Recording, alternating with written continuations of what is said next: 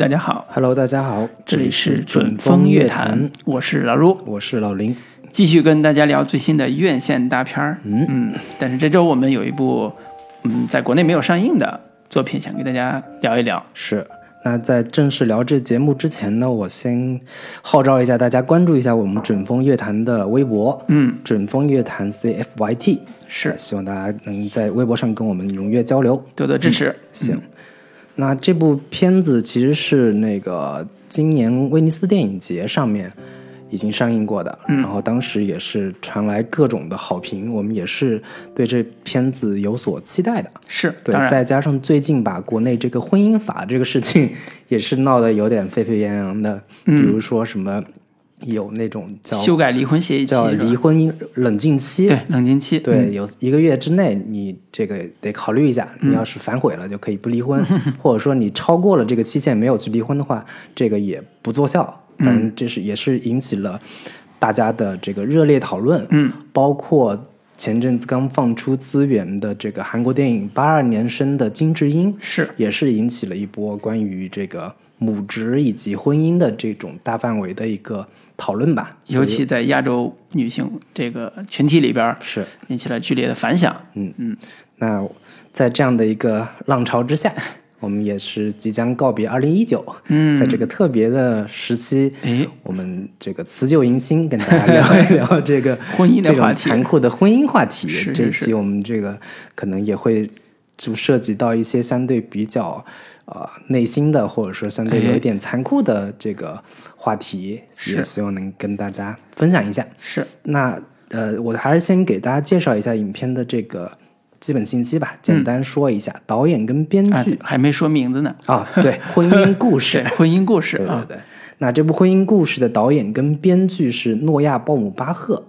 是一九六三年生的一个在纽约布鲁克林出生的，算是独立导演吧。嗯，那他是此前的呃代表作包括《弗兰西斯哈》以及《鱿鱼与鲸》等等，算是在文艺片影迷群体当中是比较有影响力的。嗯，那他的妻子也是非常著名的导演，之前导演过《伯德小姐》。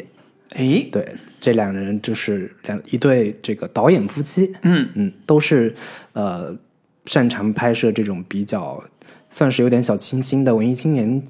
气息的作品。是，尤其这两部都还挺关注女性立场的。对，然后他妻子下一部作品是《小妇人》，嗯也是即将上映的一部是引起大家比较多关注的作品。对，那主演阵容也是比较强大，斯嘉丽·约翰逊寡姐，嗯对这个在钢铁侠里边儿，以及他的那个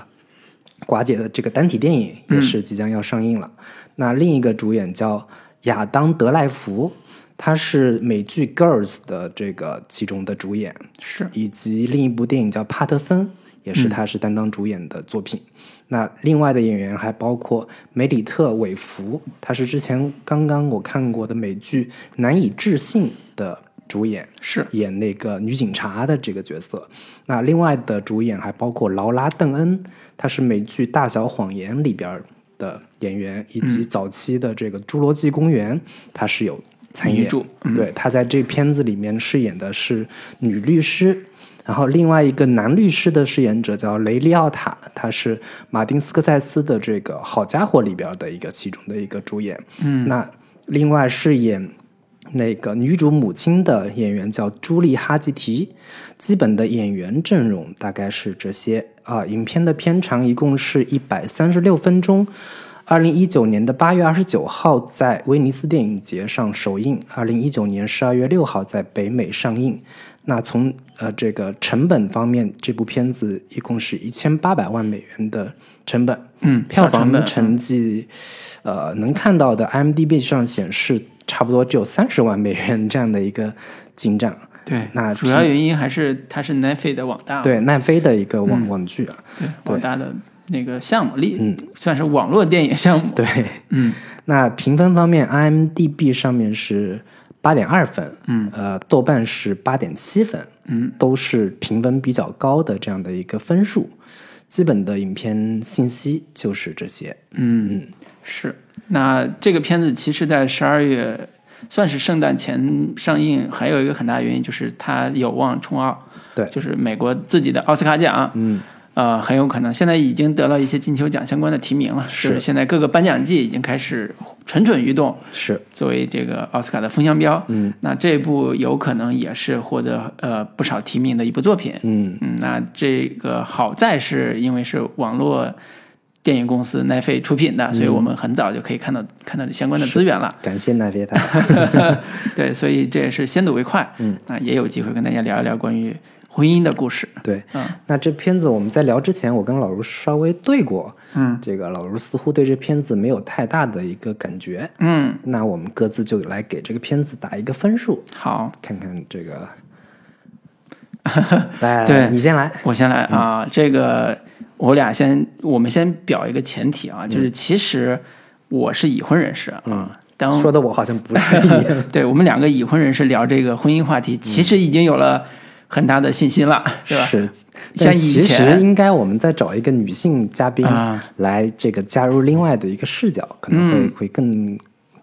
这个哎，我觉得这个反倒，我今天还在想，反倒这是我们的长处，为啥呢？就是婚姻故事，包括其他的几部婚姻题材，我们稍后会提到的，其实都是女性视角的，嗯。反倒缺少男性视角嗯。去解读这种故事。嗯。啊，其实我们两个可以作为 啊某一方面的男性视角吧，是是是。来来做一些解读。我个人先说一下观感，就是这个片子本身是拍的极其优秀的一部片子，嗯。就是整个节奏感，尤其它的视觉风格让我很意外，是。它拍的非常的真实，这个是在视觉上呃和表演上完成度非常高的一部作品。嗯，那它的整个呃冲奥的可能性应该是非常好的，但是我个人对于这一类故事现在有一定的免疫了，嗯。就是我在我看来说，这故事它的内核其实还是在讲一对儿相爱的夫妻，嗯，因为个人发展的原因决定要，尤其是女方啊，决定要离开，嗯。啊，追求自己的个人自由或者个人价值，嗯。啊，抛下其实表面上是抛下自己的丈夫和孩子了，嗯。那在这样一个压力下，她如何去处理这样的困境，以及在相应的离婚的过程中，他们如何事无巨细的去处理那些矛盾，甚至觉得有点龌龊的那些冲突，嗯。啊，所以这个故事本身是一个相对来讲比较。啊、直接给你刺激的一种故事形态，它没有很所谓的历史感，没有很深沉的这种这种东西，它就是一个现实的一个刺激性的一个啊、离婚故事。那这个故事给我带来的第一重感受就是它呃有很强的真实感，但是因为我们作为一个国内的或者中国的这样一个婚姻制度下的对吧议员啊、我对这这一类美式的温情主义其实有一点疲惫了，嗯，或者是我觉得他的底线就是我们的上限，就是有那种感觉，就是他们可以那么合理的、理性的去处理婚姻里边那些关于财产、关于呃抚养权的那些问题，当然中间也会出现不理性的部分，嗯，但是这已经都是我个人觉得都已经是国内的上限了，嗯。就是他有一套非常好的制度去保障那些那些权益，以及相应的让大家有体面的尊有尊严的去处理这些婚姻上龌龊的地方。嗯啊、那这种呃怎么说？这种优越性，某种程度上的制度优越性，可能不是我们这个能参考的。嗯啊、相比较而言，可能我对。八二年的金智英，作为男性来讲，我看我也有很深的感触，因为他的文化认同性要比这部要更高一些。嗯，对，所以个人来讲，观感上没有那么好的体验。嗯，但是不得不说，它是一个说白了就是你觉得跟跟我没啥关系，好像呃，其实没有多大关系。嗯对，呃，感感情上没有多深的触动，说实话啊、所以这是一个直接的体验。当然，呃，我相信好多对婚姻有向往或者或者对婚姻有啊、怎么说有批判性理解的观众，我是推荐看的，因为它也是提供了一种呃婚姻的现实模板，或者叫离关于离婚的不得不做那些事儿的一种 一种模板，呃，所以也是一个嗯值得大家去关注的一个呃婚姻题材的电影，嗯，然后打分打分儿的话可以打七分儿，哦。对，算是一个我自己对它的一个呃不算很好的一个评价，嗯。嗯，行。那我跟老卢一样，也是打七七分。我以为你要 推高一点，没有打多高。其实老卢刚刚说的这些感受，我是我也是有的。嗯，就是呃，诺亚·鲍姆巴赫这个导演是比较典型的文艺青年会特别钟爱的那种导演，嗯以及跟他相似的，像是斯派克·琼斯呀、嗯查理·考夫曼呀，甚至那个其他的吉姆·贾木许等等这一类型的导演，都是比较典型的美国独立独立电影的导演，对，以及他们特别这个赖以成名的，在圣丹斯电影节上会常常有所斩获。嗯我早年间也是跟着别人一样嚷嚷着喜欢说自己喜欢鲍姆巴赫，但其实嗯我一直没有真正的能够进入到他的电影世界。嗯就所以他的电影其实是检测你身边的人到底是不是真正的文艺青年的一个很很重要的一种呃指标吧。嗯，就是你如果能进入到鲍姆巴赫的电影的世界当中，你可能就真的是一个挺内心挺文艺的一个人。对，对，那他这部婚姻故事，我终于发现说他有一部电影，其实到他现在这个年龄，到他现在这个阶段，我是可以进入到他的这个电影故事里边的。嗯。我们且不论说这个中美在婚姻制度、婚姻法上存在大量的这个差异跟分歧，嗯。撇开这个，仅仅从呃都市男女在面临情感状况的时候的类似的这个心态，嗯。尤其是都市中产偏知识精英群体的这样的一个人群，他们在面临情感问题的时候的反应、真实的内心以及呃各种压抑的，同时又很冷静克制的情感态度跟情感情感状态，我是比较能引起共鸣的。嗯，你或者叫希望 将来有一天，如果走向这条路的话，也也像他们一样，做一个有知识的、有有尊严的。我没有希望，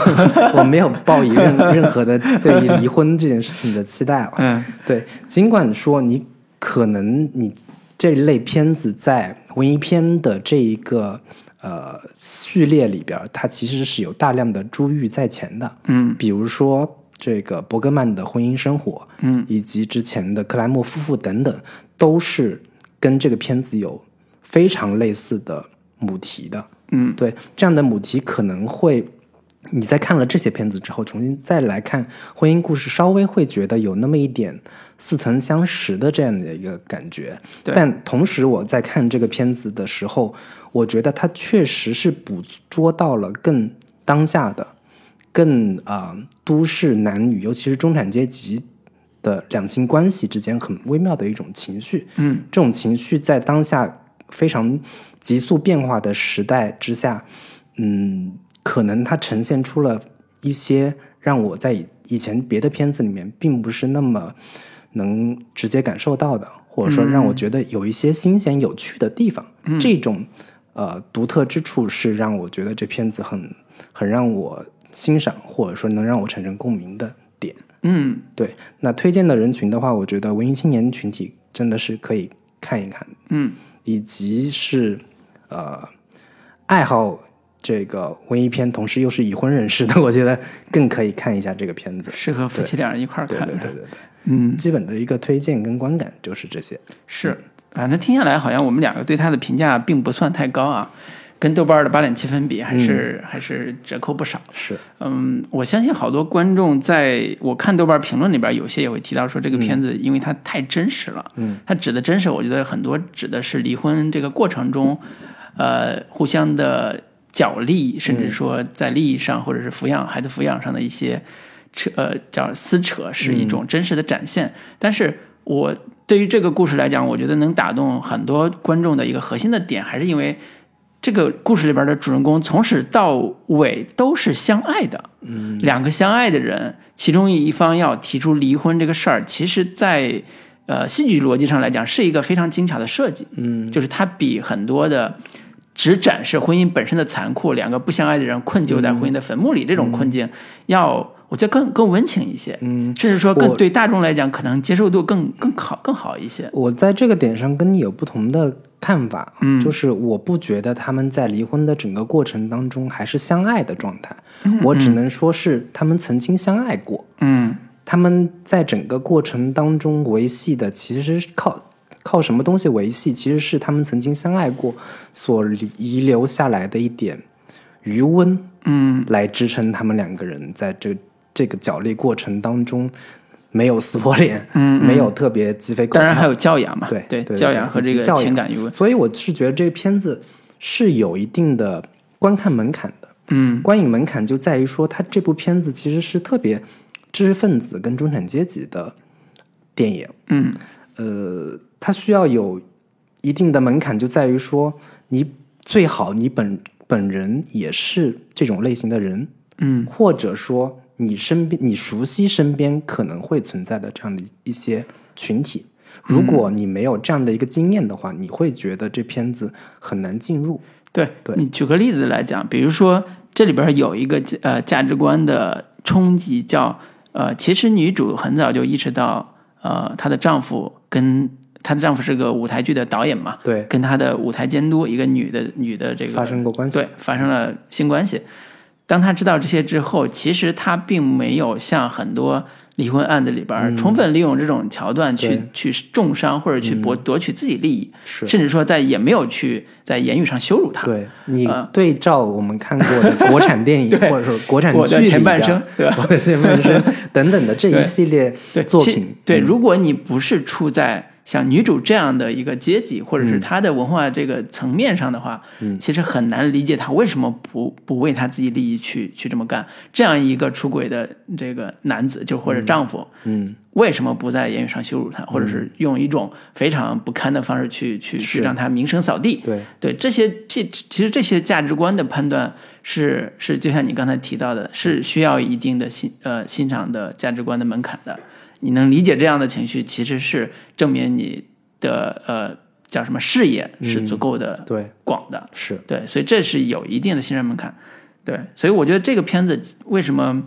呃好，也是说它可能给了不同的观众不同的视角嗯，去看这个里边的故事。是，比如说不了解文化，呃，美国文化或者是家庭那个呃离婚关关系的，那可能对里边的这种呃温情的这一面，嗯温情脉脉的离婚过程的这一面会非常有好感，嗯，觉得我要体面的处理我的人生，是我要体面的处理我的情感，那这种可能是一个典范。嗯，它有点像，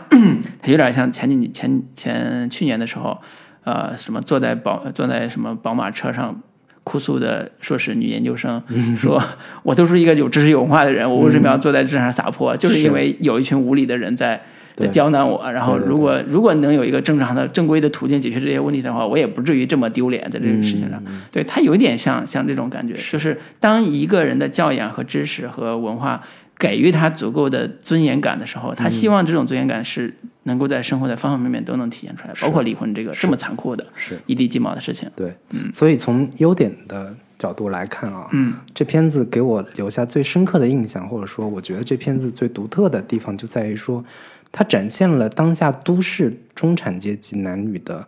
一种比较典型的情感状态。嗯它这整个片子，其实在我看来，我自己概括的话，它就讲了一件事情，嗯就是爱情、婚姻，哪怕是亲子关系这种，我们传统认为是比较呃古典主义的情怀，嗯这些东西在当下都是在流动跟变化当中的。嗯就是我们以往所认为的，或比如说什么两个人一座城，然后子子子子之手与子偕老、这样的一种古典主义的情怀，我们对于所谓的永恒的那种向往，在当下其实是已经很难存在了。嗯对于都市的男女来说，每个人都是独立的个体，他都有自己的想法、意愿，或者是对于幸福生活的一个理解。嗯所以你呃跟人在一起生活一段时间，然后要离开，重新组建新的家庭，你要开始新的生活，或者说呃这种形态在未来可能会变成一种新的常态。嗯对这种，就这个片子所展现的这种形态，是让我觉得挺特别的，或者说挺让我能有有所共鸣的。因为毕竟随着时代的一个变化，我们每个人的寿命的增长，我们的我们对于时间的概念都可能发生变化，更何况对于婚姻、对于爱情，也是会有新的理解。所以这片子其实就告诉我们说，在面对这样的一些情况，我们不用太过于惊慌，我们可以用更成熟、更理性的态度去嗯。面对未来的不可知，或者说面对未来的一个变化。而那些曾经给我们留下的美好的回忆，我们在对方身上能够看到的那些闪光点，它陪伴陪伴过我们的那些时光，会曾成为我们记忆当中永远的一些片段，然后我们就继续生活下去。对，我觉得你刚才说的特别好，就是、相对于我们在进入婚姻之前对婚姻的想象，一种古典式的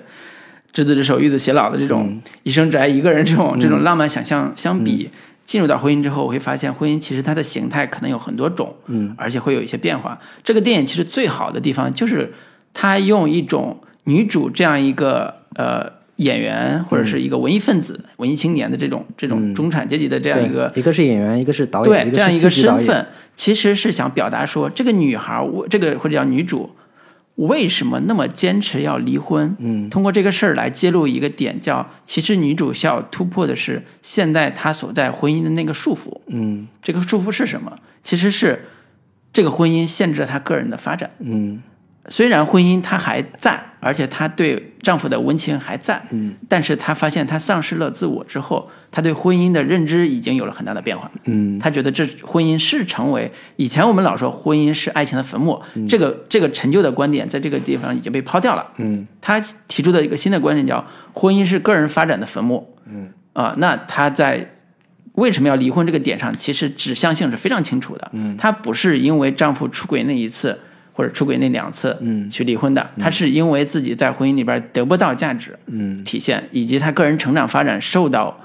呃婚姻责任的限制。比如说，她丈夫说我们得在纽约，因为我的剧团在纽约，是。然后但是她的事业可能在洛杉矶，所以这两个就形成一个在婚姻责任上一个巨大的冲突。对。，而且非常有意思的是，当年女主选择结婚，嗯，也是因为喜欢。她想要来纽约，是。就是他当年在洛杉矶的时候，这个可能想要寻求突破，嗯。想要寻求自己自我发展的一个新的呃平台，对一个从一个呃叫什么？肥皂剧的对肥皂剧还要裸露镜头的那种那种小低级小演员，嗯啊，想进入到一个向往，就是因为可能对美国文化相相对熟悉一点的话，美国其实本身也分成所谓的好莱坞的这种、呃影视文化，跟纽约相对精英一些的、嗯。相对左派一点的这种呃文化氛围的两边的一个彼此的鄙视链吧，算是，嗯就是相对像伍迪·艾伦那种，就属于典型的纽约派的哎导演。是。那好莱坞的就都是什么斯斯皮尔伯格呀等等的这样的一些，对爆米花电影的对风格，对。对所以这个地方是啊、呃可能对于婚姻有初有初步了解的人才能意识到说，这个电影真正想表达的主题到底是什么。嗯，其实就是当个人成长受到婚姻的束缚或者局限的时候，嗯那婚姻制度在某种程度上其实已经落后了。是所以好多人看完这个片子之后就说：“哎，这是一个退劝 人退婚劝的婚姻劝退的婚 姻劝退的片子，其实也是指的这个意义。嗯，就是婚姻这个形态，呃，到底适不适合现在这个社会的发嗯展？其实很多的没结婚的或者已经结婚的一直在思考这个问题。这个片子其实它的当下性也也是在提供了一个让大家思考的一个模板。嗯。它给了一个解释，说你看女主这样的发展，她的婚姻是束缚她的，所以她要最后的确离了婚之后，她开始做走上了呃事业的上升期啊、最后还成为导演，从一个女演员呃成为转型成为一个导演，而且非常成功。对，那这种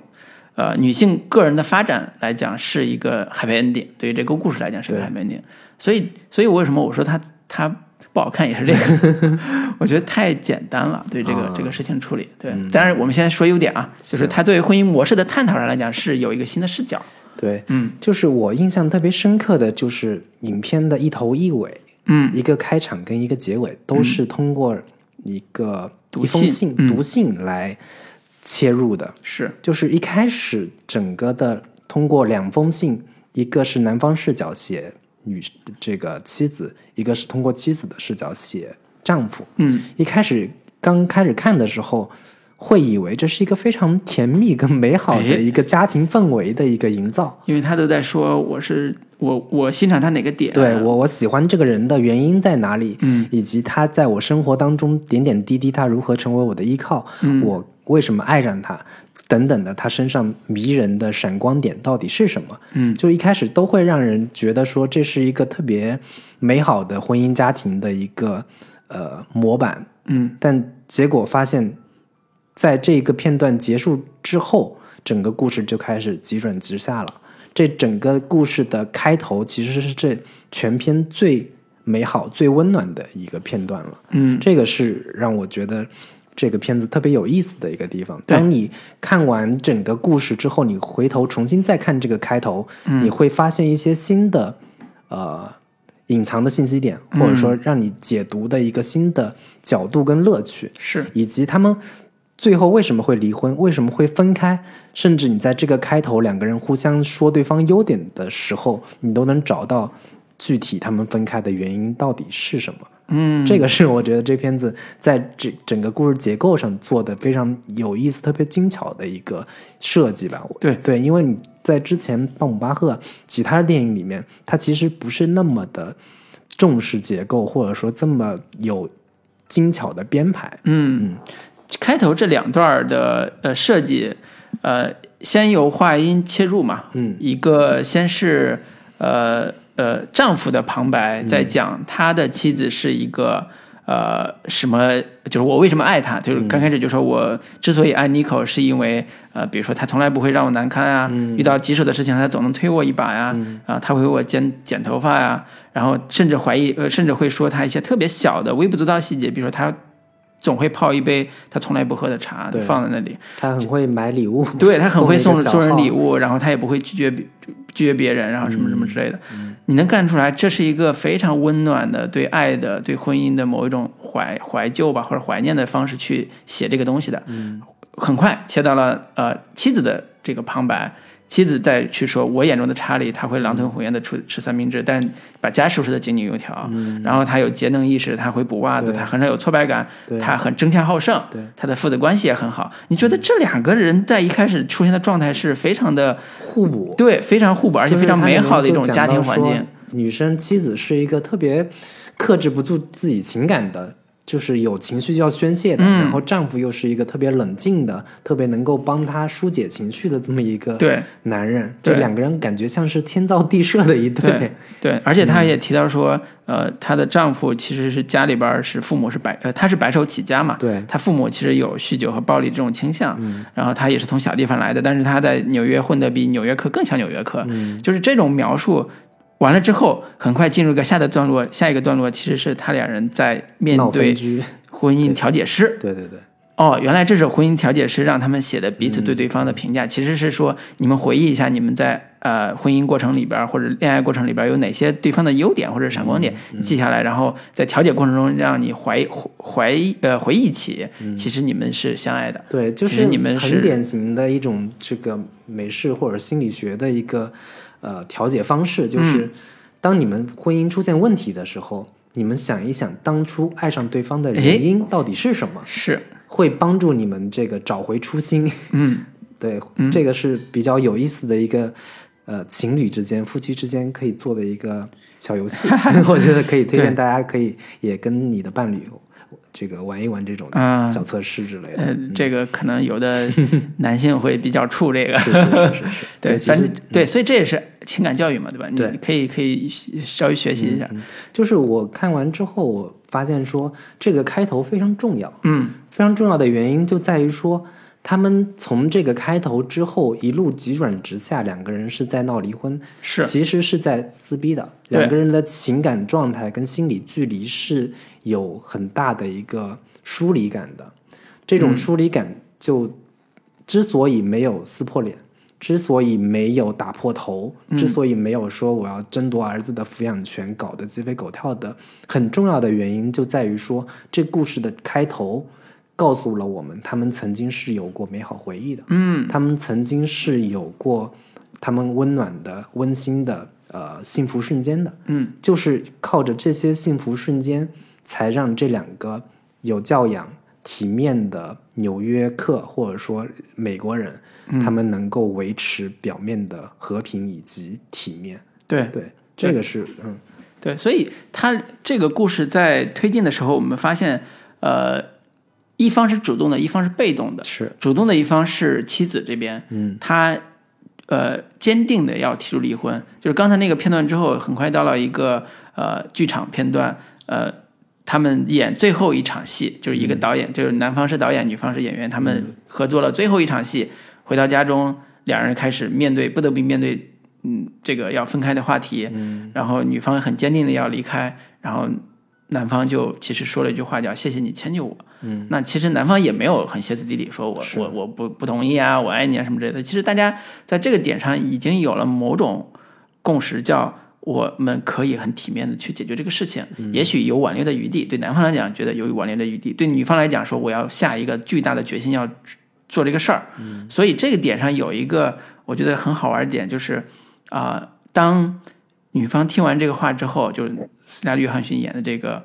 演员啊，就是听完这个话以后，转过头来就哭了，嗯，就是泪流满面。其实为为什么我说我一开始就说他俩其实，在婚姻哪怕在离婚过程里边，依然是有爱情的，嗯就是在这个点上，嗯，就是他在某种程度上，他俩的爱情依然没有消，没有灭亡，嗯，但是你说爱情浓度有多高，那是另说啊，就是爱情依然没有灭亡，但是当自我的价值的需求和爱情本身或者婚姻本身相比较的时候，嗯，女主毅然决然、非常坚定的选择了呃个人发展，是。然后甚至包括孩子的抚养这些，然后这个女女主就试图用一种更加呃理性或者是更加体面的方式去解决这个问题。嗯，她找了律师，也是朋友推荐的，她找了一个非常精精干的、非常有女权范儿的一个同时又非常性感。对，同时又非常性感的一个女律师，但是那个女律师的表演我可能颇有微词啊，这等会儿再说。同时，她在每一步推进这个事儿的时候非常坚决，比如说她把离婚的协议书嗯寄给呃拿给男主，对，然后在孩子抚养权上也非常坚持。当男的要打电话就要说我们可不可以不通过律师，我们自己私下和解的时候，女主非常坚决地说不行，我们就得通过律师来完成这个事儿。所以从始至终，这个女性在离婚这个过程中所表现出来的坚决、理性，是这个故事里边非常光彩或者非常闪耀的一一个一个一个部分。嗯对，这也是说刚才提到的，呃，叫我们给这个这个故事下的一个一个定义，就是你要突破，你要你要突破这个爱情模式，你要突破这个婚姻模式，那你的理由是什么？嗯。你的理由是不是跟当下的社会思潮，嗯，跟这个女性个人的意识崛起，是不是有好的婚姻关系？嗯，从这个角度来讲，我觉得他的婚姻关系是非常直接且强烈的。嗯。啊、他没有把它做成一个悲惨戚戚的，啊、悲剧性命运的，甚至说我个人就啊、纯粹以自私的角度去、去或者逃避责任的角度去评价这个女性，嗯。啊、就是或者或或者是你如果从现在的很多微博上的一些男性观点来看，说、这个女孩其实这个女性其实扮演的一个角色叫我抛妻妻抛夫妻抛，夫妻子，对，追求个人的发展。嗯，他没有抛，没有，他只是抛夫，没有妻子。对对，其实是这个逻辑了。嗯，你要你要在他离婚正式结束之前，你是可以这么去所谓的羞辱他的。这这就是典型的中中式中国网民的一个价值观进行的对对对价值判，断。所以所以他提供一个非常好的一个视角和价值取向，就是他在当下的女性呃恋爱和婚姻思潮里边找到了一个呃能够体现女性呃光环的或者是情感张力的部分，嗯嗯，塑造了这样一个女性人物。你看她的穿的衣服是非常的中性的，对她穿的是牛仔裤，嗯，呃格子衬衫，对，短发造型，嗯。就是她是一个非常干练的角色出现的，她没有那种很传统的大家习以为常的家庭主妇那种形象啊、而且他在前面那个读信的时候，他也讲了说他是一个特别，呃，就是它里面有个细节是斯嘉丽·约翰逊演的叫 Nico，她是嗯，她老公打不开罐头，哎，都是让她来开的。对对对，这个点也是，嗯，我不太清楚你你看这两段的时候，你怎么去呃揣摩他后边为什么会离婚啊？嗯。我看这两段的时候，呃，刚才你提到这个打罐头这个细节啊，包括这个不为他剪头发这个细节，我第一反应就是，其实这个男孩啊，那或者这个男丈男的丈夫啊，在家里边的呃生活自理能力其实是相对偏弱的。对，就是其实，在一个家庭里边儿，你能看出来说这个家庭谁负的责任更多？嗯就在生活层面啊，嗯谁会为这个家庭的生活质量考虑更多？嗯啊、明显能感觉出来是这个男性是不怎么嗯 care 的，或者说这个男性因为也也提到了他是小地方长大的，是。他特别节约你，这是又要他会要以补袜子中国网民的角度来没有没有没有思考说凤凰男没有什么之类没有说凤凰男，只是说他是明显你能明显感觉出来，嗯在仅仅开头这十五分钟这两段的独白里边，嗯，它蕴含就像你说的，它蕴含的那个呃生活习惯啊，这呃夫妻俩的相处模式啊，嗯。以及潜在的某一些啊、呃需求嗯。的满足或者不满足，都是在这里边能看到的。对、嗯。我看的时候倒是觉得这两，我不是不是说这个，呃，斯嘉丽·约翰逊演的那角色可能更多的是一个男性角色的这个成分居多。嗯我是觉得他在他们的各自的描述里边儿，啊、他们各自性格当中的呃阴性跟阳性，或者说男性跟女性的部分，其实是各自都占了一部分的。嗯嗯就是斯嘉丽·约翰逊也有他很男友力的那一面，同时也有非常女性的，带了一点歇斯底里的，没有办法就是克制自己情绪的点。那同时呢，那个查理演这个查理这个角色本身也带有很多呃非常龟毛的、非常这个洁癖的，然后很多有强迫症的这种呃人物设定。嗯，比如说他特别喜欢关灯，就没事儿节约。对，来节能什么之类的 等等，这些点也都是他就是他们各自性格当中比较丰富的这个男性的特质跟女性特质各各自都占有一部分吧。对，所以他前面十五分钟充分用独白和快速的镜头剪辑的方式，其实交代了人物的性格，嗯，两人的生活性格、相处模式，嗯，以及大量的丰富的细节，让最后我们去思考，嗯，他们俩婚姻危机的根源到底是什么，嗯，啊、这是我最喜欢的一部分，嗯，就整个电影前半小时是我最最喜欢的部分，就开头是吗？前半小时就 开头，包括它的节奏点，就是很快进入到剧场最后一一晚的表演。表演完之后回到家，刚才说到那那番对话，就是谢谢你迁就我、啊，这个就结束了。就这是纽约这一段，半个小时左右，很快就回到了，就下一场就回到洛杉矶。那对女孩就带着那个原本以为他只是去那儿拍个戏而已，嗯，结果发现他就到那儿之后就已经提出离婚了。是是，在那之后就解决了。嗯我觉得另一个优点的角度啊，我觉得看这个片子的话，作为中国观众，其实是会有一些新的收获的，嗯。或者说新鲜的一个体验的，嗯。就是我们以前一直都呃在在感性层面上觉得说，美国的婚姻制度、美国的婚姻法、美国的这种司法体系跟中国的是特别不同的，嗯。美国的这个婚姻法是特别保护女性权益的，嗯这些以前都只是感性层面的一个认知，但是通过这个片子，我觉得它是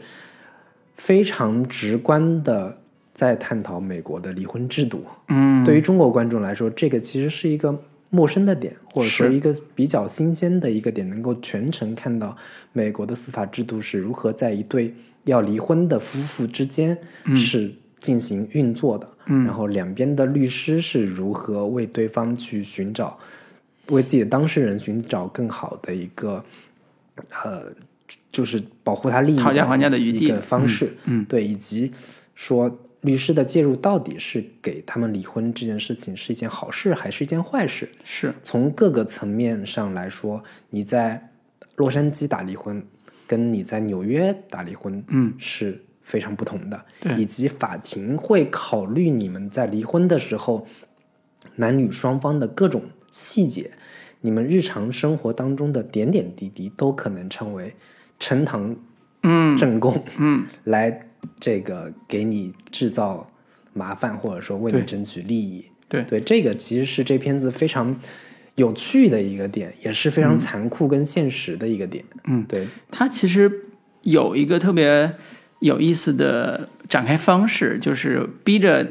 刚才说那个女主其实逼着男主要接受离婚这个设定嘛，嗯。所以男主必须得找一个律师嗯。来解决现在的婚姻诉讼的相关的问题。嗯，那找律师这个过程以及女孩女女主跟律师之间相应的互动的方式，嗯。呃，是跟最后判决是一个非常连贯的，而且完整性的展现的一个过程。嗯。那里边最好玩的就是刚才你提到的这个婚姻离婚的这个制度，因为要上法庭，因为要经过或者叫判决，所以双方都要举证。嗯。就是你要举证，就是对方哪一点做的不好。嗯。啊？哪个，比如说他要带儿子去玩的时候，儿童座椅其实没装好，嗯。那这就是一个非常严重的父亲失责，对父亲失责的一个事情，所以孩子判的时候会倾向于女方，嗯。对吧？就是他会不停的去刺激双方当事人，就律师不停刺激双方当事人说。有没有这种例子？嗯你要一定要想到这种例子，而且一定要把它举出来。对，然后他们会刺激你们，你你这呃这两个夫妇这一对夫妇在婚姻里边儿曾经已经被掩盖的或者是遗忘的那些不堪的一面，不停的抛出来，以至于让他俩都觉得说这样会不会太失体面了？这样会不会对我？我其实并不想怎么怎么谈，就是我当我。提出离婚的时候，我我对那个丈夫或者我对妻子没有什么特别大的恶意，但是因为这个制度挑起了他俩的恶意，让他俩以恶意的方式去面对对方，去为自己争取那点儿权益。对，就是这也是这片子里面最残酷的一个地方，就是我们原一开始在看这个片子里面看到的各种细节，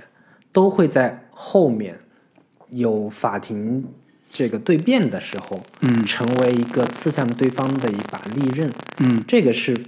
这个婚姻关系里面最阴暗的，或者说最残酷的一个地方。嗯比如说，前面有一场戏是斯嘉丽·约翰逊有一天是喝多了，对，然后她这丈夫扶了她一把。嗯你在前面看这场戏的时候，你会觉得这是一个两个人似乎余情未了的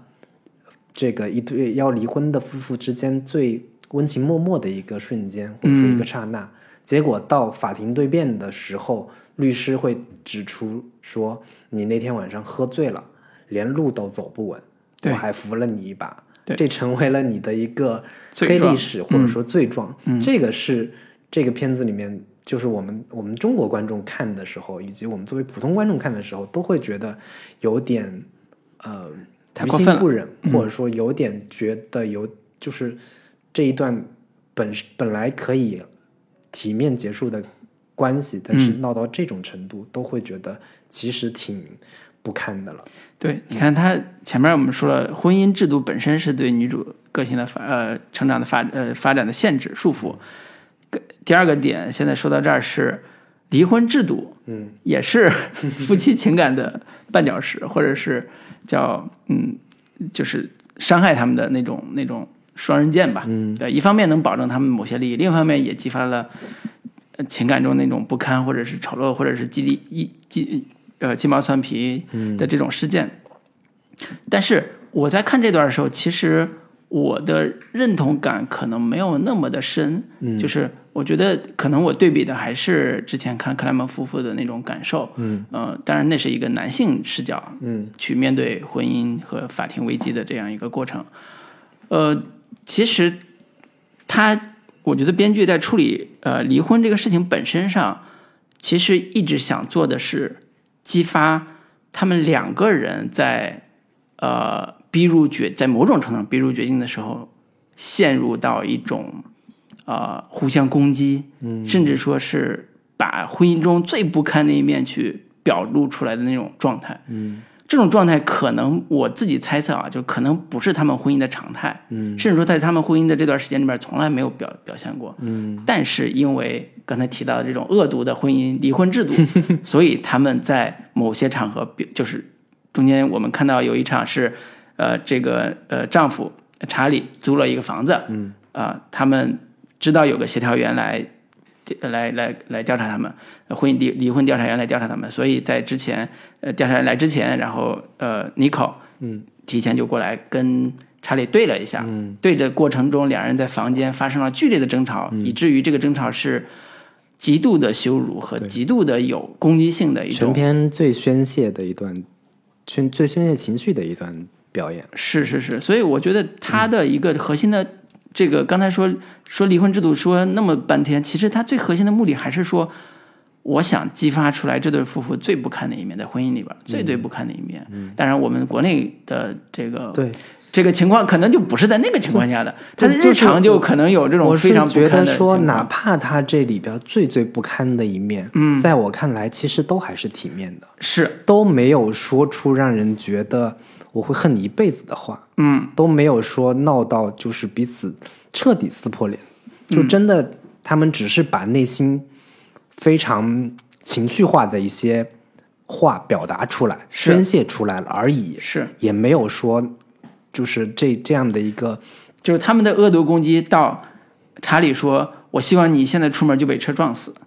然后女女女的就、嗯。就看到他歇歇斯底里，然后砸墙，然后就跪在地上痛哭的时候，他就跑过去安抚他。我我看到这点，我就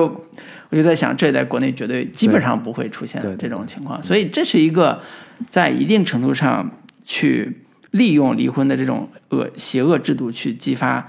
在反过来说，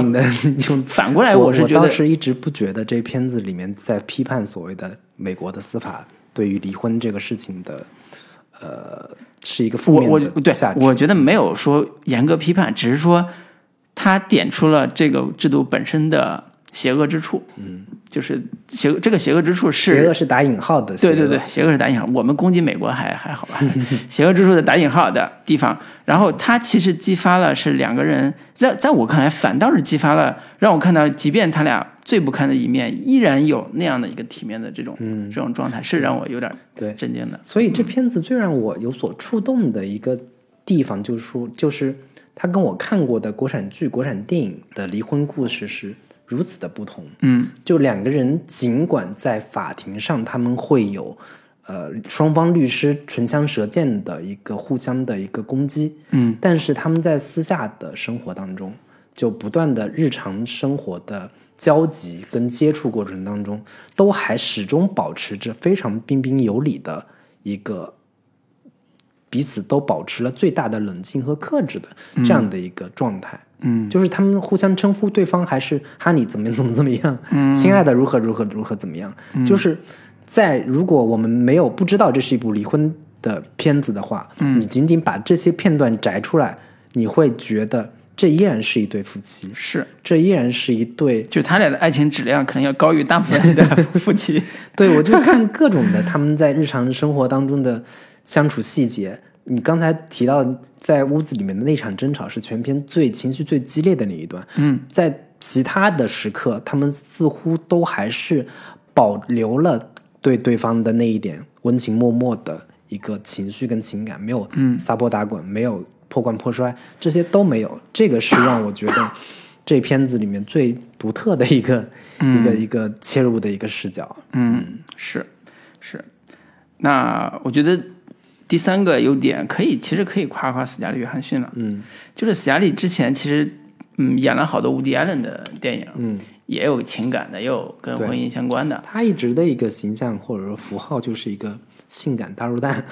对对对。一个一个一个标签。对，早年演过一些很单纯的这种女孩子，包括这个莫呃呃迷失东京啊，迷失东京、赛末点，对，都其实相对比较偏性感、纯情系的。那这部呃，在他演了寡姐之后，你刚才提寡姐，我在想，其实人家根本就不是靠寡姐红的嘛，对吧？嗯，只不过是现在大众认为她就是寡姐，是。对，所以有点儿，我觉得有点儿可惜。对，嗯经演了这样超级英雄片之后，他的呃这两年的佳作反正没那么多。嗯，这部算是呃小成本，但是对他个人表演来讲是一个很大的释放。对，上一次我印象特别深刻的他的表演是他的声音出演，演赫尔里面的那个 Siri 性感的还是性感的那个对嗯非常有表现力，非常性感的一个声音。对，然后我印象最深的就是他在第一次跟女律师呃见面的那场戏里边，嗯，其实她有一大段的独白要跟女律师讲她跟她的丈夫到底是什么原因，嗯，她想从她丈夫那儿得到什么东西，所以没有满足，然后她想离婚，那是一段非常长的一个。呃，讲述或者叫有点像女性内心独白的这种状态去、去讲她的故事，女性意识非常强，就是她要复述她过去经历过的婚姻里边种种的问题和最后他要决定结婚、决定离婚那个坑节是怎么回事。嗯，我觉得那段对他来讲是一个挺大的考验。嗯啊、但是、呃、完成度还是非常好的。呃，从这儿可以看出来，其实导演和他和这个演员都在在处理这个戏的时候，有一种叫呃以呃相对真实自然的状态和相对真实自然的呃摄影或者是布光这种方式去捕捉呃演员也好，或者是他饰演的角色也好，他的内心最脆弱那一面，嗯，或者是最能够让你认同的那种女性的脆弱的心理，嗯，然后这个角度是我一开始看的时候我是有点烦的，因为她特别像一个已婚妇女在你耳边说我跟我丈夫怎么怎絮么，絮叨叨，对，特别絮叨，然后特别有有这种让你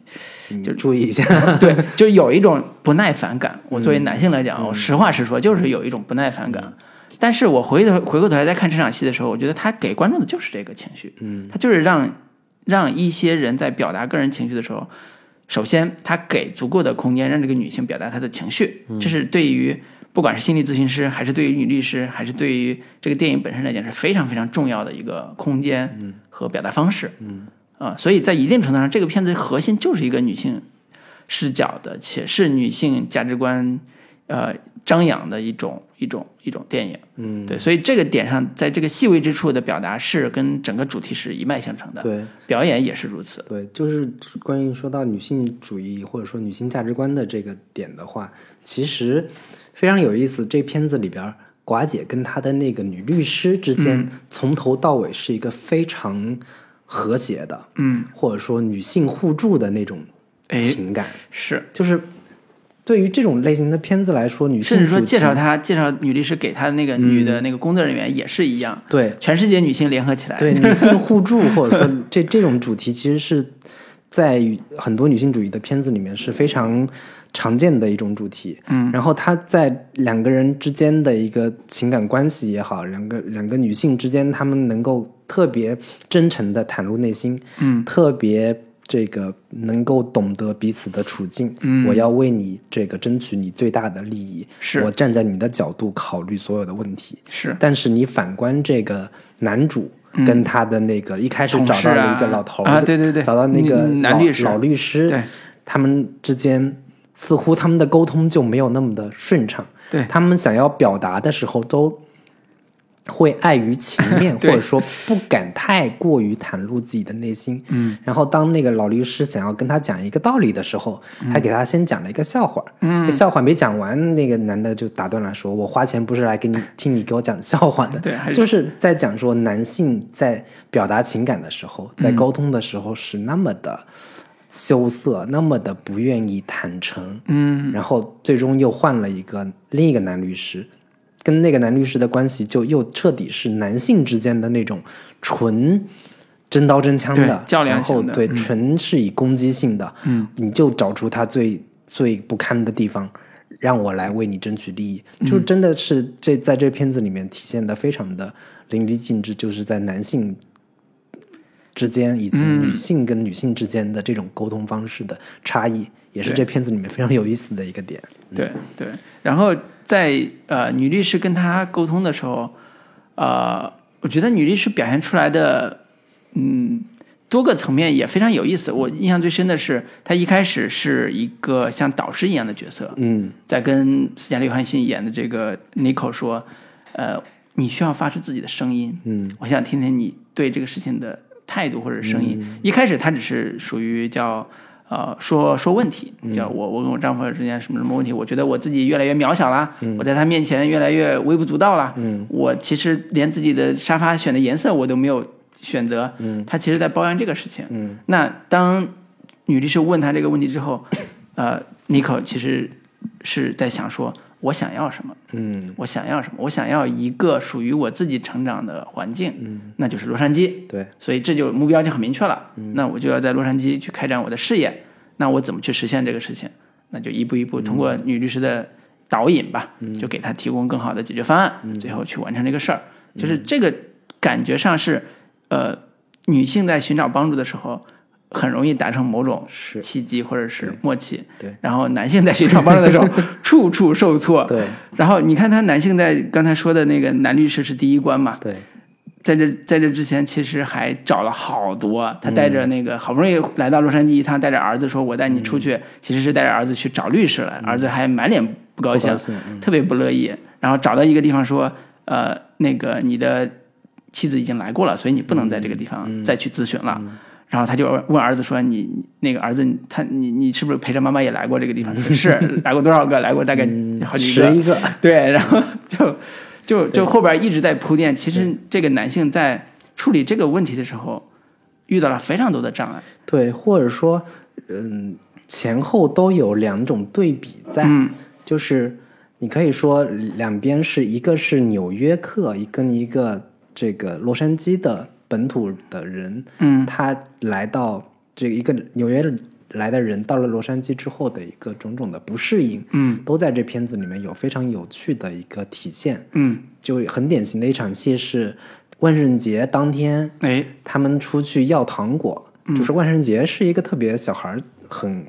开心的一个节日，嗯，前面就在讲说他妈妈带领他的带着他去要糖果的时候，他要了。无数的糖果，满满的一一个南瓜灯里面都是。对。然后当他父亲带着他去这个要糖果的时候，就寥寥几颗，然后特别处处碰壁，也没人开门，怎么样的？回来之后倒出来也没几颗糖，其中还有一个打火机。对。而而且从这个这个他爸爸带儿子出去这个过程中，你能发现他爸跟儿子之间的交流方式非常的单调。嗯。或者叫不走心，就是属于有时候会忽视儿子的某些情绪的这种状态。所以我在我我想说的是，说我们在看这个女性意识非常强的这部婚姻故事这个电影的时候，她想述的反派，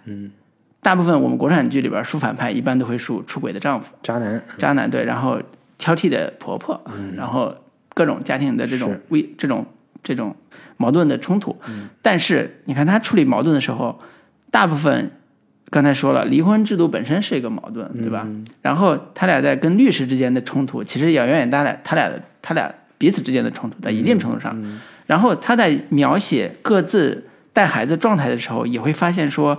呃，他们在生活方式和性格上的冲突，也是他们家庭危机的很大一部分。嗯啊，以及承担家庭责任这一块是可以想象的，他们必然是有一些冲突的。嗯，所以这种。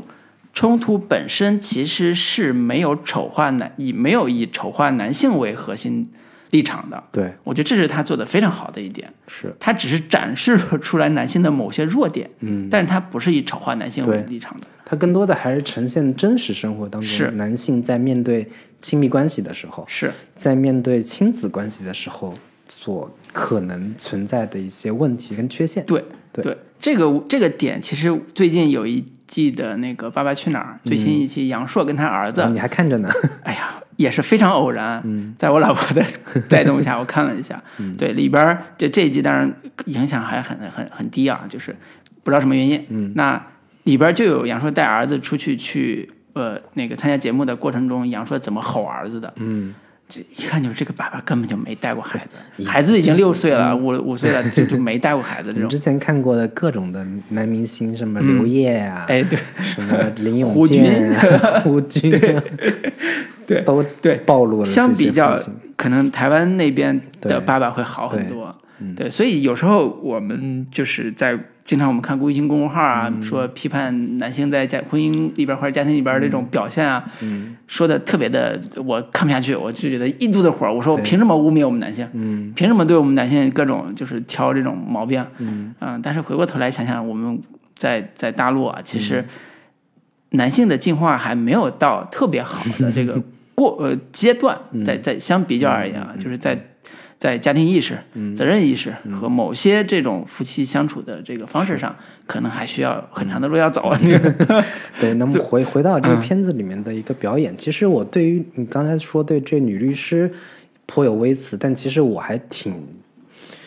就觉得这个角色还挺惊艳的。嗯，就是就是独特之处在于说，我们传统国产剧里边常见的女律师形象，常常是非常的。冷硬的，嗯，非常冰冷的，习惯穿一些什么职业套装啊，什么之类的，黑色系的，然后短发特别干练的等等的。但是在这个片子里边，这个劳拉·邓恩演的这个女律师，嗯，是让我觉得还挺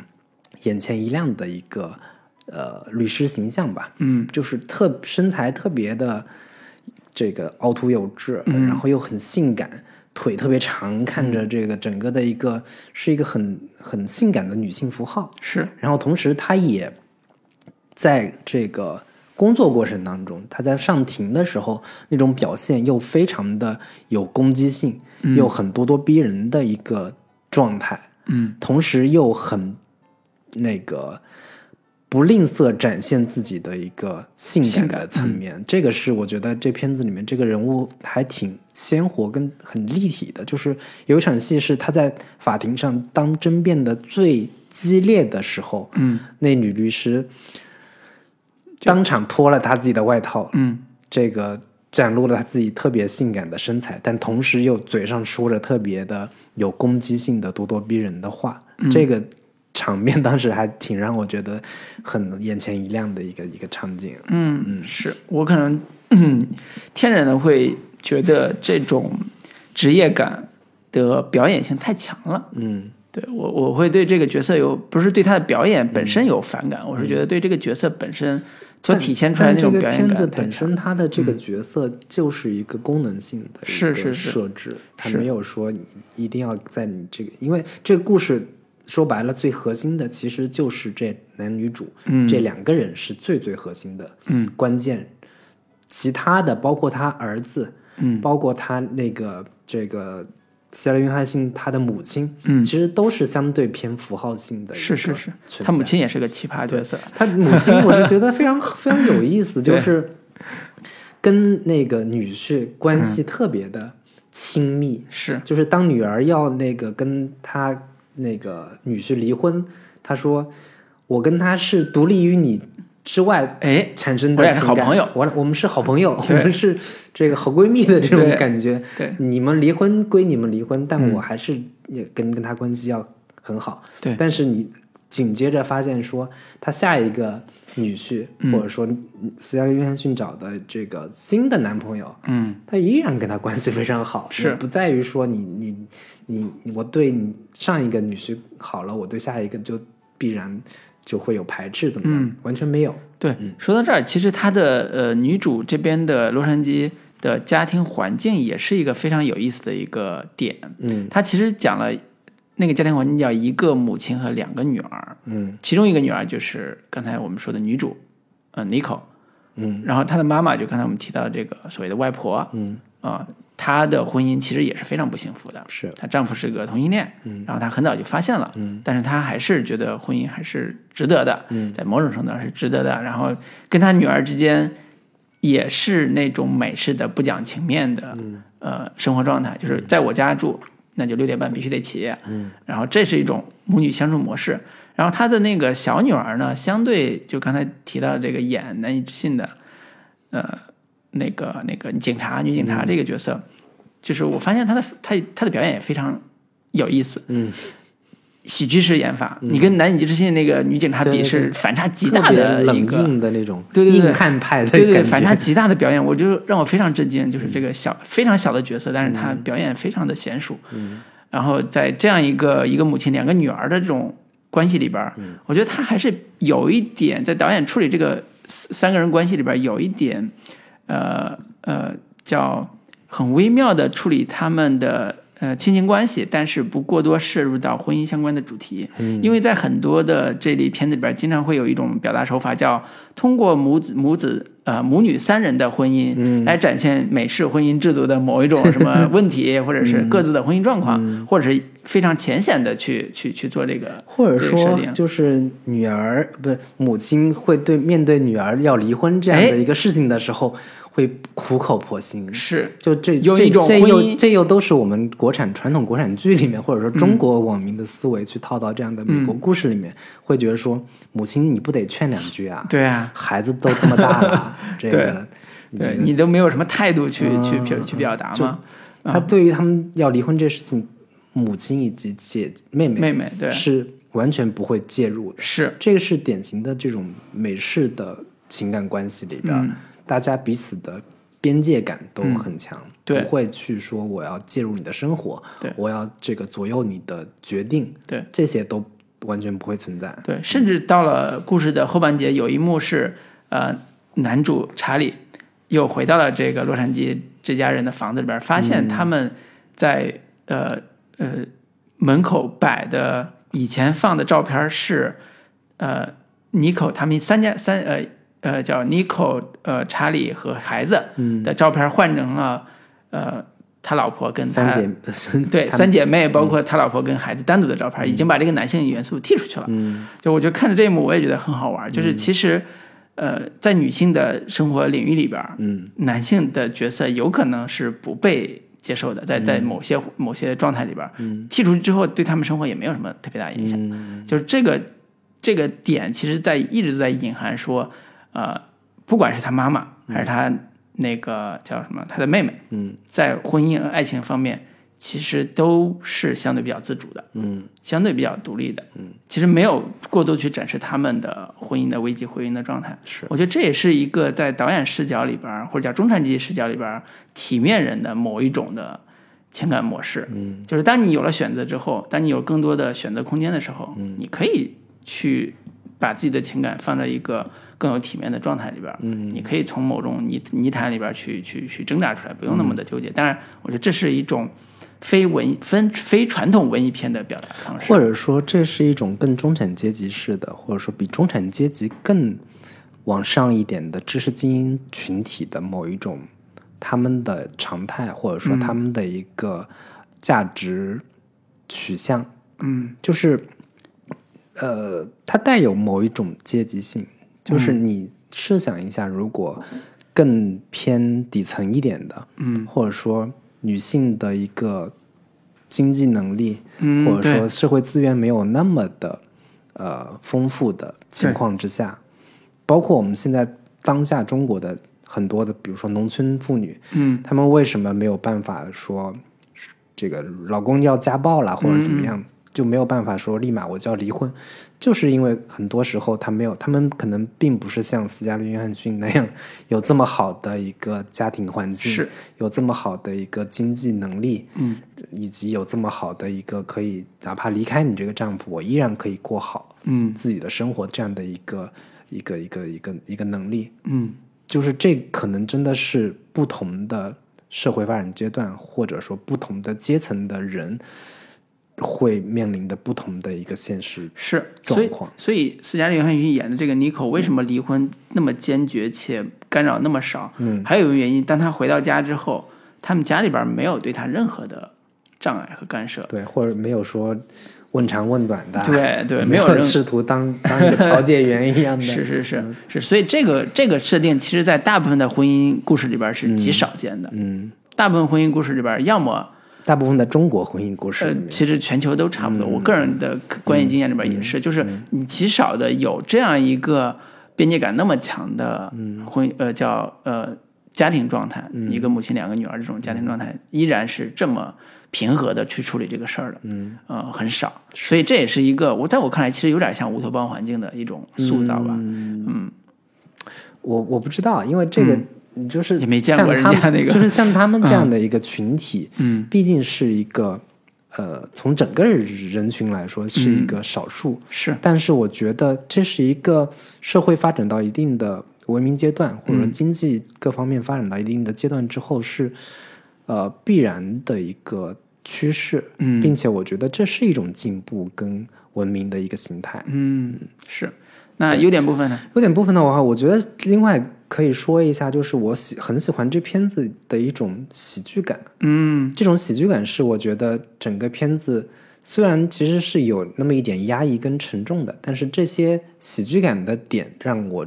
观看这个过程当中其实还挺愉悦跟感到轻松的一些地方。哎是，我最喜欢的一场戏是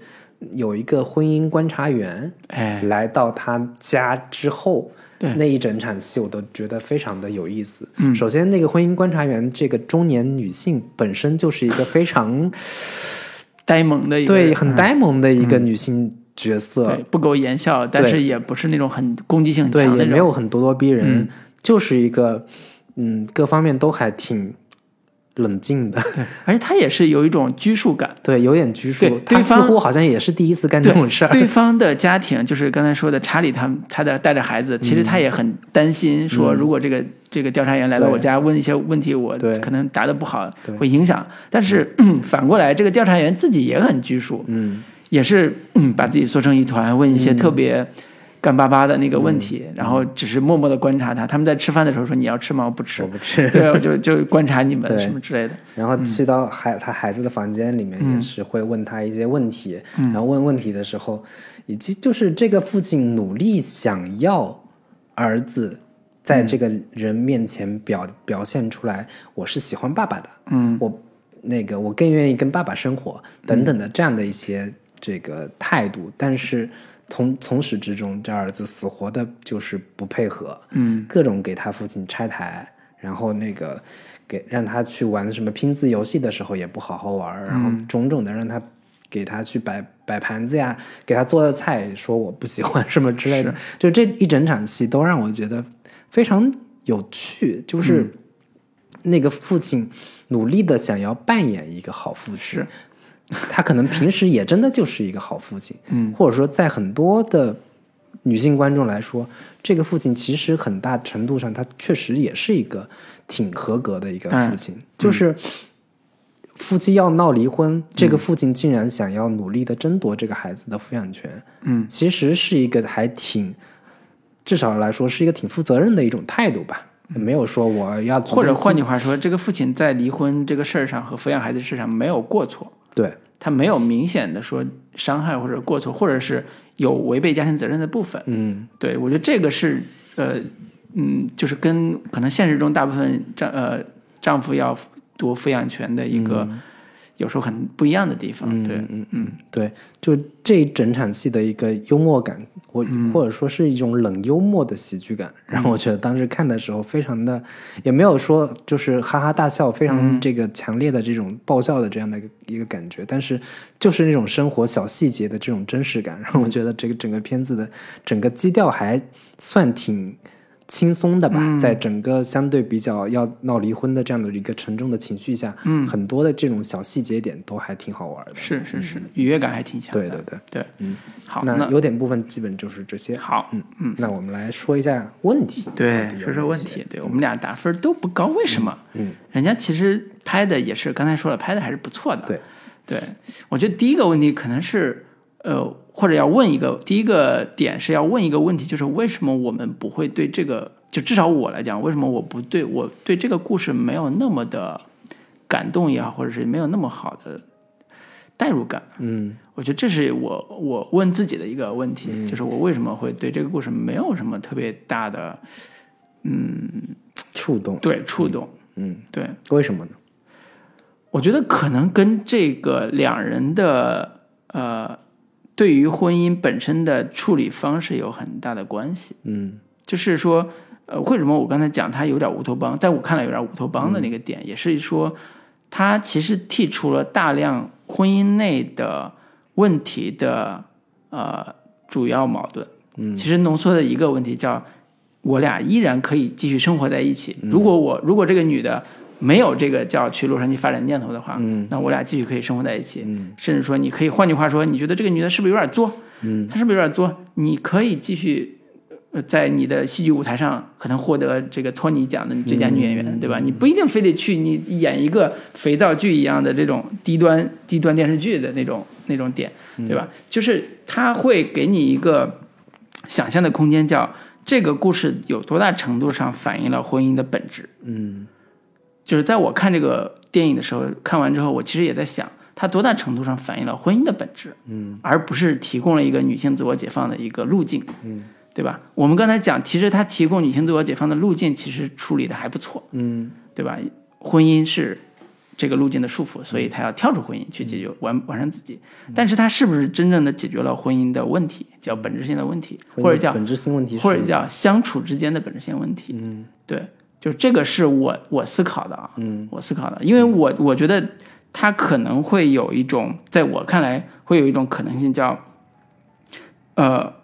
刚才讲的这个女性，就算呃最后获得了最佳艾美奖、最佳导演奖，嗯那她对婚姻就没有期待了吗？嗯。她对爱情就没有期待了吗？就肯定不是的，嗯。肯定她还还有新的需求和新的这种、这种这种想法，但是这个电影没没交代啊。但是我觉得这个可能就是一个我想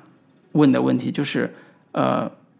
这是不是呃一个迎合现在当下女性思潮的一个解决方案，嗯，而不是真正反映婚姻本质问题的东西。就是婚姻现在的这个状态，是不是说除了束缚这个女主之外，就没有其他的变化能够解决现在这个问题了？嗯，我觉得这是导演创作的呃价值观和我自己看这个电影的时候一些思考有关系的。就是回到说为什么我没触动，就是因为他提供这套解决方案，在我看来可能打动不了我。嗯，因为在我的价值观里边是。即便在婚姻先行制度下，我依然可以解决现在这个事情，在某种程度上是可以解决的。嗯啊，保持相爱且能够让彼此有更好的发展的一个困一个解决方案。我觉得你这个还是挺典型的中国观众的一个 一个思路，就是说白了就是劝和不劝分。你们也不是劝和不劝分，就是你们不再抢救抢救，不是你们不再。尝试尝试，就真的得必须走到离婚这一步了吗？非常婚姻调解员的一个思路跟想法，就是很多时候可能对于一个女性来说，我选择婚姻，或者说我到了一个人生阶段之后，嗯，婚姻这个事情，在我生活中，可能对于某一类女性来说，她就是没有那么没有那么大吸引力了，嗯，或者很多程度上来说，我可能我不知道。我想要什么样的男人？嗯，想要跟什么样的男人未来生活在一起？是，但是我确定的就是，我现在不想再跟你一起生活了。嗯，我想要的生活跟你无关。嗯，我的未来规划跟途径里没有你了。嗯，是不是可以有这样的一个选择？可以，我觉得这个可能就是在纽约或者说在美国这样的一个社会里，嗯，女性 可以。允许有这样的一个权利跟条件，现在国内做出这样的一个选择，对，国内有，北京、上海这种地方做出这样的选择，也也是一个无可厚非的一个事情嘛。说白了，其实就是之所以我们会觉得有那么一点膈应的，就在于说他有个孩子了，有个孩子之后，你就得想想说，你这离婚可能会对孩子心理造成什么样的伤害。但是这个事情依然还是一个特别。中国式的当然思考方式，当然现在流行的批评言论叫你是不是用孩子绑住了一个女性的发展？你你你是不是通过女性只是以子宫受孕的方式来延续你的所谓繁衍，而没有意识到说其实人家也是个女性个体？而且这片子里面人家孩子都已经接受了这样的一个设定，对你们这些妖怪有什么可指指点点的？对对，所以这也是说我。最最早咱们聊这个话题之前，最早提到的说，为什么我们两个男人聊这个话题，可能会跟这个电影的某些点，或者是大家习以为常的某些所谓的更现代的观点，可能稍微不太一样的地方。我我作为男性，我刚问的这个问题，就是我最直接的、最内心化的一个问题。嗯，对，我不太清楚你你看完之后，你觉得他的问题有？我的主要问题是觉得说，嗯，跟你有一点类似，就是我觉得这个片子依然是一部。就像你说的，有点乌托邦的一个故事背景，或者说这样的一个故事是一个发生在更知识精英层面的，或者说更中产阶级以上的这样的一个群体，才会发生这样的一个呃这样看似完美的解决方案情感关系。嗯，它有那么一点这个知识精英阶层对于自我那一个阶层的叙事的某一种自说自话的。这样的一个成分在，但是你又很难对这个事情有太多的一个苛责。嗯，就是我本身它就是这样的一个阶层，是我只我能看到的，我感受到的，我内心非常真实的想法就是这样。嗯，只不过说这样的一个人群可能并不有，并不是有那么大的一个普遍性。嗯，并不是有那么大的一个呃群体。可以支撑，嗯，但这个事情就可以成为被批判的一个理由嘛？其实我想想，有时候也挺不太能成立的。就是比如说，我我本身如果是一个教授，嗯，我写的小说，我就是写我们教授这样的一个群体，嗯的故事。我们教授这个群体里面有各种各样的可能。说话也都是带着各种典故的，然后我得抛各种梗，让你你你才能接得住的，非常的这种这个很学术化的一个表达。那我真实的生活就是这样的一个环境，我就是想写这样的一个群体，是不是就说我不接地气了？嗯，会不会就可以被人认为是你们这个小圈子、小团体里面在那自嗨，嗯跟这个劳苦大众没有什么切身关系。嗯这个好像是一个非常这个这个社会主义 社会主义现实主义的一套批判方式。对，这个文艺这个不从必须是大众服务的对对对，这个，不为工工农兵服务，你这个故事就很阳春白雪，很没有这种群众基础。嗯，对我觉得这种批评可能某处某某些层面上来说也有点不太公平。是嗯是，所以关于这里边的价值观的表达或者是问题，我相信好多听众在自己看这个片子之后也会有很多的疑问啊。嗯这个我觉得呃各有各的看法，我觉得这是很正常的。对，然后我在想说，呃，我我我，呃，比如说这个片子里边哪一个部分是让你呃有思考的？比如说我有思考的地方是，嗯，我总会我看这个片子的时候，我总会在想说，呃，之前知乎也好，豆瓣什么话题也好，总会提一个点叫在婚姻中的哪一刻，你决定你觉得你跟这个人已经过不下去了。嗯对吧？我在看这个片的时候，我我也在想这个问题，就是这个片里边有没有告诉我们一个答案？嗯在哪一刻这个女孩觉得她过不下去了？好像是有的。嗯就是在她跟女律师诉说说她当年跟这个搬到一起住之后，她怎么去生活。嗯但是这些都不是最核心的那个点。我觉得他这个片子里面，为了让那个女主的离婚嗯。更有说服力，或者说理由更充分，嗯，他是安排了让男主出轨的这样的一个事实的。是。这个事实是让所有观众都能理解这个女主为什么会去做出这样的一个选择的一个非常关键的一个理由。是嗯。是，所以他借用的这个 叙事方式，其实还是在有意的用了一些技巧，嗯，去让你知道说，当一个男性啊、呃出轨，这个就所谓偷情吧，嗯。之后，那这个女性提出的任何理由，仿佛都顺理成章了。嗯，我觉得这个就是我刚才提的，嗯呃，那个点叫。他可能没有真实反映婚姻嗯。这个本质的那个问，题，这也是我想说的一个点，就是这片子有有很多地方都有一些太过于，嗯，为了给出特别明确的一个点，嗯。加的一些道德保险也好，或者说加的一些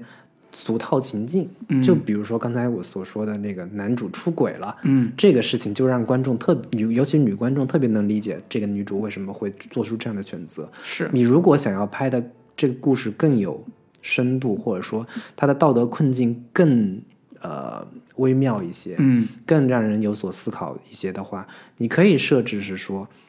男女双方可能都没有明显的过错，是。也没有说男男的必然就出轨了，嗯。没有出轨的这种情况下，我就是想离开了，嗯。这种这个能带给观众的一个思考，或者说能让人产生的一个复杂情绪，可能会更丰富、嗯。更微妙。就是两个人纯纯粹只是情感上的一个，嗯，到了另一个阶段之后的一个不契合、不匹配，嗯，所产生的这样的一个问题。对，所以它给我们带来的体验是当下性和新鲜感。嗯，但是在我看来，它的深度可能欠奉，可能不足，可能没有触及到最核心、最本质的那个问题。嗯对，然后这也是第一个特别大的一个体会啊。嗯，就当然可能有的观众不乐意，觉得我觉得很深刻的，没关系，对，大大家各有己见。嗯那还有吗？你觉得？另一个的话，我觉得你就是，如果我们看过像克莱默夫妇或者是嗯伯格曼的婚姻生活这样的一些电影的话，你会发现这片子跟这些片子都有非常非常类似的是的，桥段也好是的，故事的本身的一个立意也好，嗯完全都是从这些片子里面来的。嗯甚至我觉得我看过这个伯格曼的那个《婚姻生活》两个二百多分钟这、这个版本，真的是这样的一个主题：男女之间情感上的角力、权力关系的倒转，嗯。等等的这些一系列的关于两性之间的话题，几乎在伯格曼的那部片子里面被讲述的已经淋漓尽致了。嗯。几乎很难找出说有能够超越，就从这个维度上，从这种更中产阶级的角度去讲述男女关系的话题的电影，我觉得很难有片子能够超越嗯。这个婚姻生活，以及克莱默夫妇跟这片子也有非常类似的故事主题跟展现，尤其是最后这种法庭对辩这样的一个场景，是。对这个片子也有很多的借鉴跟模仿之处。嗯。我觉得这个是你你如果作为一个相对比较资深一点的影迷，你看过克莱默夫妇以及婚姻生活等等这样的一些片子，你再来看的话，你会觉得有点不过瘾，或者说你其实从这个 主题的角度也好，很多东西都没有说有对于这些片子有多大的超越，或者说有多大的一个、呃更深入的一个探讨。对，嗯，对，所以这是它俗套的一部分。对，嗯，好，那还有吗？我们因为可以，就是刚才聊到克莱门夫妇，嗯、那个婚姻的这个故事，包括八二年的金智英，甚至国内的之前，呃，上上周半个月前吧，刚上的《被光抓走的人》，嗯，其实都是有跟婚姻相关的这个话题。对，最后其实我还可以再稍微提一个小点，就是很多观众看到结尾的部分嗯。是最催泪的，就是啊。结尾的那个小孩儿读信，嗯，然后那个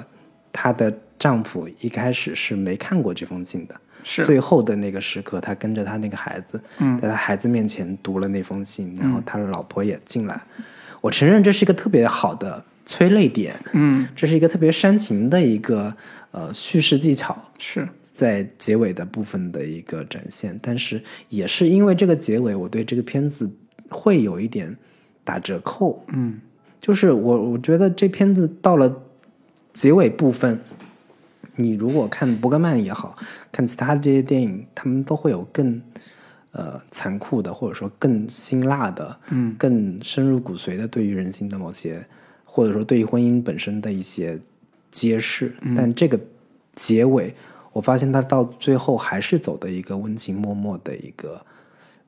套路。是。对，会让我觉得其实是有一，尽管有有感动的地方，但是这种感动点其实是会让我觉得，对于这个片子本身的一个深度也好，对于这个片子本身的一个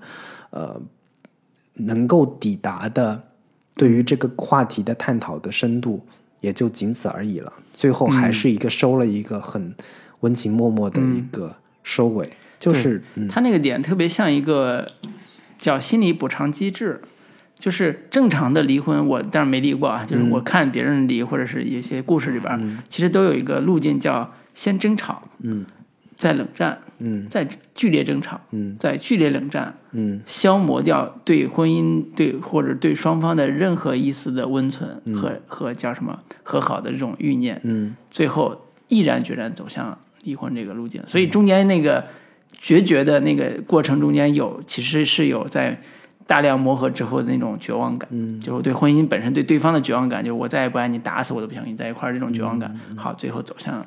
坚决离婚这条路径，这是一种偏现实的处理。那这个故事里边，他最后那封信其实是给嗯给这个男主一个心理补偿机制，叫我那么坚决的跟你离婚，并不是我在婚姻里边没有得到，所以你的嗯你的你的恩呃叫情感或者你对婚姻的这种这种互动，嗯，而是说我真的是因为我自己要发展，嗯，就是他回到那个点上，叫因为我自己真的很需要个性的发展和 echo，、就是我内心自我的这种成长，嗯，所以我不得不跳出来婚姻这个制度，要跟你坚决离婚，嗯，然后但是我对你的爱其实是写在那个回忆里的，是可以验证的，这个验证就是最后那张纸，嗯。对吧？就是他他其实收在那个地方的时候，我我我依然我对我跟你的感觉是一样的，就是你何必呢，对吧？我作为男性来讲，我是觉得说，嗯，就跟前前任女友说啊，你其实特别好，是。但是呢，后来的我们，对我觉得这这可能作为男性来讲，觉得温情是是有，但是可能你告诉我跟我离婚的真相是不是更好一点呢？对吧？对吧？这所以这这可能理解不同啊，但是呃，跟你刚才讲的，他跟伯格曼的比，甚至说他跟安东尼奥尼就是那一批的六十年代、七十年代那帮的文艺大师比，